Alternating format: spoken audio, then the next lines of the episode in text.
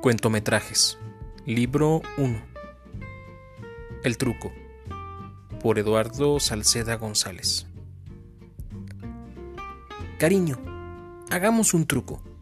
Imagina que hoy yo cocino, que mañana consigo aumento en el trabajo, que a partir de ahora yo me hago cargo de los niños.